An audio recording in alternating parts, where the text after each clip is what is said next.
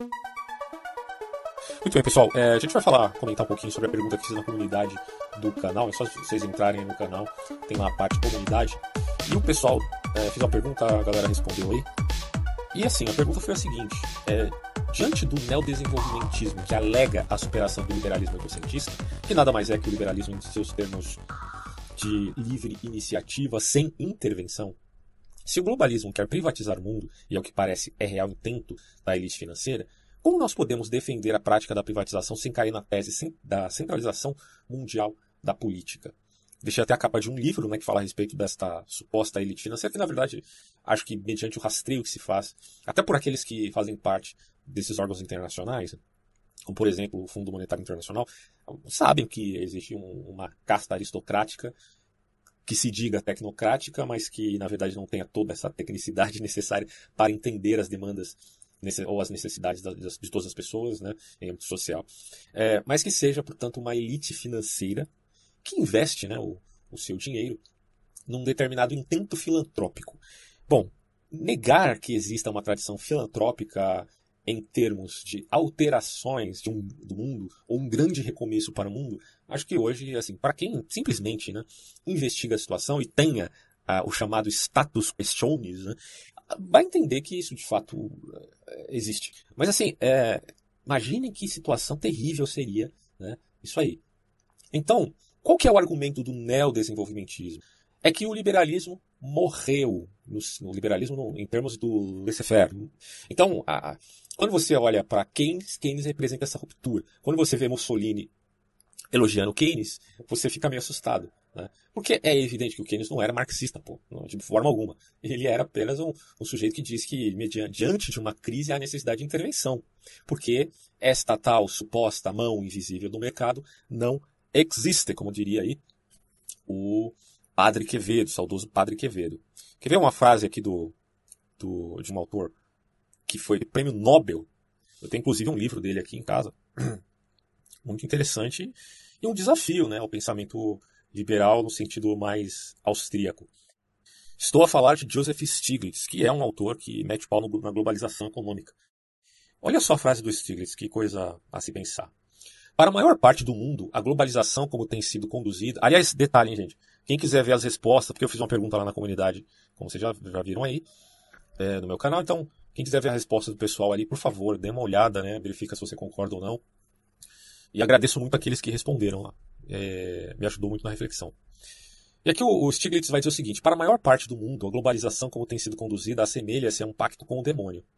Veja, não vamos confundir as bolas aqui. Globalização no sentido econômico.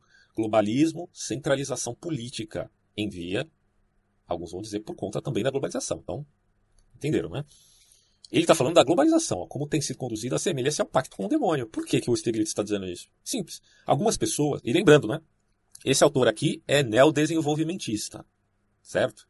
Vamos lá. Não é que ele seja contra privatizações. Ele até coloca no livro ali que toda privatização ela tem que ser feita de acordo com alocação racional, com cuidado, dentro dos, do, dos parâmetros de uma barganha adequada ao país e àqueles que vão investir naquela determinada empresa do país, tá? Então não é, um, não é um entreguismo, né? Enfim, então esse cuidado é a necessidade de ter. Continua ele dizendo, algumas pessoas nos países ficam mais ricas e as estatísticas do PIB, Produto Interno Bruto, pelo valor que possam ter, aparentam melhoras, mas o modo de vida e os valores básicos da sociedade ficam ameaçados. E isso não é como deveria ser. Ele está meio que colocando aquele viés do, da direita europeia se a gente for ver. Né? Claro, sem o necessário radicalismo que apareça nesta tal direita, porque existem uh, N visões né, a respeito de, um, de uma economia no seu sentido nacional barra regional. Mas o Stiglitz está dizendo mais ou menos assim: globalização é pacto com o demônio, porque no fundo você está admitindo uma melhora de vida, mas em troca dos seus valores, no, no, em todos os sentidos, inclusive, claro, cultural. Né? É mais ou menos isso que ele está colocando. Mas tem uma abordagem a respeito do, do liberalismo. Deixa eu ver se eu acho aqui rapidinho, peraí. Ok, achei aqui o texto. Aqui quem está falando é um analista da Universidade de Washington. Eu não, caramba, não coloquei o nome aqui, mas tudo bem.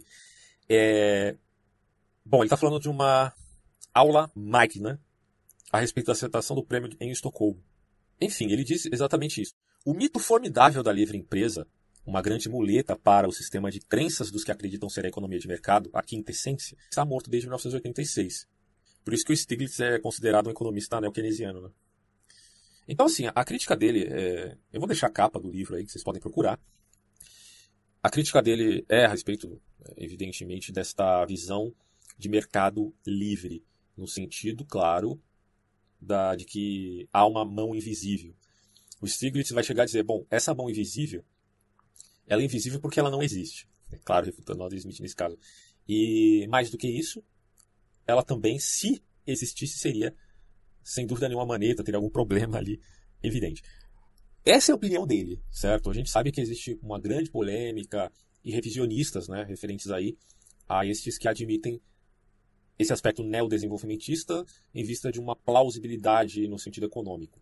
Polêmica é o que não falta né, em ciências econômicas, isso é uma coisa que a gente tem que se atentar a, tanto a direita nos Estados Unidos, mais prote, direita mais protecionista, quanto na Europa, como você vê, por exemplo, na novela do Roi, não são liberais em essência e nunca foram. Aliás, são inimigos, como vocês estão vendo ali na minha série sobre extrema-direita europeia. Vocês estão, estão percebendo, para quem tem o mínimo de bom senso de entender que essa coisa existe, tá? Ah, existe uma direita europeia? Existe. Existem intelectuais que escrevem uma montanha de, montanhas de livros décadas a fio? Existe. Né? para que você, você pense que a direita se começou com Bolsonaro e termine em seu governo, uma novidade para você. Né? Desde a década de 60 existem intelectuais pensando a direita de várias formas, tá bom? É... Então o que eu estou colocando aqui é o seguinte. O Joseph Stiglitz, que é prêmio Nobel em Economia, disse que a mão invisível do Smith é invisível porque não existe, mas é a ideia dele. E por incrível que pareça, essa argumentação que está em voga desde a década de 80 fortalece a narrativa globalista. É só somar 2 mais 2, né? Se a economia só funciona vide o neodesenvolvimentismo, supostamente, ora, ou ela é regional, vide direita europeia, ou é globalizada, mas com um governo único. Né? Por quê? Porque o mundo anda dizendo por aí que não existe uma direita liberal. Logo, a fusão, eu até coloquei aqui a fusão Sayajin entre Guedes e Bolsonaro, seria, na visão de neodesenvolvimentistas, uma completa fraude. Porque o que prevaleceu como métrica de eficiência no mundo inteiro, em termos de relação Estado-classe empresarial, ou como queira economia, é o imperialismo fascista. E aí é que, que me reporto de novo, né, ao elogio do Mussolini ao Lord Keynes. Veja, o Bolsonaro ele é um, um grande admirador do período positivista da ditadura militar, ok? Bom, os governos militares eram, de certo modo, desenvolvimentistas.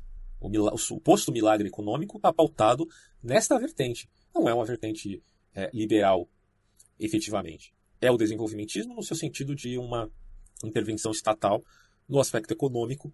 Claro, seja é, ela num nível inadequado, num estado mais inchado, ou mínimo, num estado que permite o mercado se desenvolver, mas que tem intervenções pontuais. Isso aí varia bastante, há uma graduação nesse aspecto desenvolvimentista. Mas o fato é que o Bolsonaro sempre foi admirador do governo uh, militar. E quando ele se junta com o Paulo Guedes, é estranho, porque o Paulo Guedes. É, claro, o Paulo Guedes é, da, é um economista de Chicago. Uh, o Paulo Guedes não é necessariamente um, um cara comprometido com o liberalismo no, num sentido radical, austríaco, de Estado mínimo, completamente mínimo, certo? Mas ele tem meio que essa pegada. Então essa junção, dizem alguns, não poderia dar certo. Agora, é o que acontece frente a uma pandemia, meu Deus do céu, como isso iria funcionar, enfim, certo? É a pergunta que não quer calar. E daí o que se percebe né, na, na, nesse livro do Stiglitz sobre globalização é o seguinte. É, o dogma do Fundo Monetário Internacional é justamente a ideia de privatização. E a bem da verdade, é basicamente o que a maioria de nós aqui, que viveu numa época tenebrosa com o governo petista, geralmente defende. Né? Engraçado que até o FHC, né, o Fernando Henrique Cardoso, fazia privatizações. É, claro, dentro do, da, das propostas que ele achava adequada ali. E, enfim, né, é, seguindo a métrica do PSDB, com todas as críticas que nós podemos fazer a esse partido. Mas o PT sempre foi dogmático no outro extremo, apesar de muitos acusarem o PT de ser um governo neoliberal. Tô vendo aqui que a minha bateria do celular tá acabando, cara. Deixa eu só. Bom, acho que dá para finalizar. E aí o que acontece? Parece que de fato há uma tensão dialética por certo paradoxal em âmbito estratosférico que isto provocasse essa ação, essa relação, digamos assim, entre elite financeira e a soberania nacional, tá? que tem aí a necessidade de abrir o mercado e, portanto, fazer privatizações. Há um paradoxo, porque a extinção da propriedade privada, claro, estou falando aqui no sentido de meios de produção, para um mundo de monopólios e até oligopólios, fiscalizados aí por um governo global, que ainda é, claro, um pensamento utópico. Ele desejaria fazer exatamente isso. Ao mesmo tempo que ele admite as megacorporações e os oligopólios, porque não há necessidade de você ter uma centralização econômica no sentido planificado aí, né? porque não vai funcionar. Ah, portanto, a globalização de uma espécie de neoliberalismo oligárquico. Em outros termos, um governo imperial de cunho fascista, mas com propostas multiculturais e com abertura econômica, que é basicamente a economia mista. Né? É claro que dizer misto significa verificar também as nuances né, daquilo que é maior intervenção ou menor intervenção e a longo prazo se isso seria bom ou ruim, tudo baseado numa análise de cunho econômico. Eis aí o paradoxo, porque, só para fechar esse vídeo, né, se você está admitindo que o capitalismo das megacorporações e do mercado financeiro uh, prevaleça, bom, em termos até de privatizar o mundo inteiro, isso significa o fim do incentivo a livre iniciativa. Tá? Quer dizer, monopólios e oligopólios que surgem. Até o Friedman discute isso numa obra dele, se esses monopólios e oligopólios surgem espontaneamente no mercado livre ou por intervenção estatal. Não é uma questão polêmica aí. Mas o fato é que estes tais prevaleceriam. E aí poderia se formar até a suposta renda universal, onde todos os cidadãos cosmopolitas mais pobres poderiam a viver dela, não havendo a necessidade de que eles tivessem uma ascendência em termos, digamos assim, empresariais. Né? Ao mesmo tempo que isso não implica que, essa, que a ascendência econômica não poderia surgir para a vida privada desse sujeito. Ele poderia crescer nas, nas próprias megacorporações do mundo. Tá? Bom, em geral, poderia dizer que a motivação principal é a crise. Se existe crise, há necessidade de responder essa crise à altura com medidas é, vamos colocar assim, surpreendentes, né, para não usar outro termo aqui. É como Einstein dizia, né? Você não pode fazer as mesmas coisas, porque se você fizer, você vai ter os mesmos resultados. A primeira coisa né, que, que tem chamado a atenção desse sentimento cosmopolita internacionalista é o seguinte: o aquecimento global. A segunda é a ruptura tecnológica. A terceira é a extrema pobreza, que por conseguinte é a desigualdade que existe no mundo. Você tem uma, uma casta de aristocratas podres de rico. E de repente você tem na África crianças com verminose morrendo de fome. Esse é um problema em termos de admissão dos direitos humanos, porque os, os órgãos supranacionais, como a ONU, por exemplo, é, digamos assim, olham para essa situação, bom, mas eu não tenho total poder de interferir, porque é a questão da soberania nacional de determinado país, que tem as suas próprias regras. Então isso gera uma dificuldade. A desigualdade em âmbito mundial. Aqui abre-se espaço também para a admissão da isonomia, no sentido de todas as pessoas no mundo têm os mesmos direitos e os mesmos deveres, ok? Implicando que deva haver aí um ídolo paradigmático. Eu sempre bato nessa tecla porque é, me parece um fato incontestável. Que se houver um ídolo paradigmático, assim você pode também formular leis no sentido até positivo, né? É, claro que os direitos humanos são apontamentos e admissão de até axiomática né, do valor do homem. Todo mundo admite isso, que tem o um mínimo de bom senso. Tem gente que nega, né? Ah, diz que é ficção mas no sentido positivista aceita. É o caso do Harari, né, como eu falei no vídeo anterior. Outro ponto é a teoria dos jogos, né, onde a cooperação define um mal menor, e este supostamente seria a visão do sentimento internacional, ou seja, centralização política.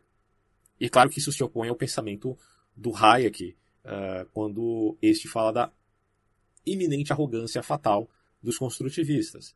É, há um certo quê de iluminista nessa visão de um mundo centralizado num único governo. E aí o Hayek não é recebido de forma amistosa nesses círculos que admitem, ah, por conveniência, obviamente, né, a teoria dos jogos. É mediante, portanto, o paradigma neodesenvolvimentista e o livro do Noah Harari que este mesmo autor argumenta quando diz o seguinte: O Harari meio que fala mais ou menos isso. Ou a economia é globalizada e, portanto, alicerçada no governo global, ou é regional, mediante instância de soberanias nacionais.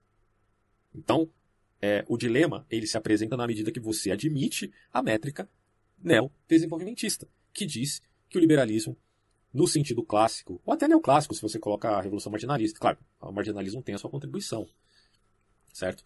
Mas num aspecto da, do, do laissez-faire, conforme Keynes, ele se foi, ele morreu. Segundo o Stiglitz, por exemplo. Bom, então, se de fato morreu, se apresenta um dilema, certo? É uma coisa evidente, uma coisa óbvia até. É só juntar Lé com Cré, né? A questão é que se esta ala econômica estiver certa, então tanto a direita europeia e norte-americana, enfim, ou eurasiana, né, incluindo aí a, também a Rússia, e também né, a esquerda liberal estadunidense, claro, fazendo oposição à direita, alt-right, mas ao mesmo tempo seguindo a mesma métrica de um paradigma desenvolvimentista. Entenda bem. Ambos estão debaixo do mesmo zeitgeist. Tá? Então, a não ser que o paradigma do neodesenvolvimentismo seja realmente enfraquecido, vai ser meio que difícil você não admitir uh, este dilema. Que, a meu ver, eu ainda continuo acreditando que é um suposto dilema, porque existem muitas nuances no mundo. Uh, todo novo elemento acaba ferindo a lógica que trabalha com uh, aspectos limitados, certo? É por, por, isso mesmo que a lógica nem sempre reflete o mundo em seu sentido ontológico. Então é isso, meus amigos. Vou finalizar por aqui essa reflexão. Espero que tenha contribuído para alguma coisa aí para você também refletir.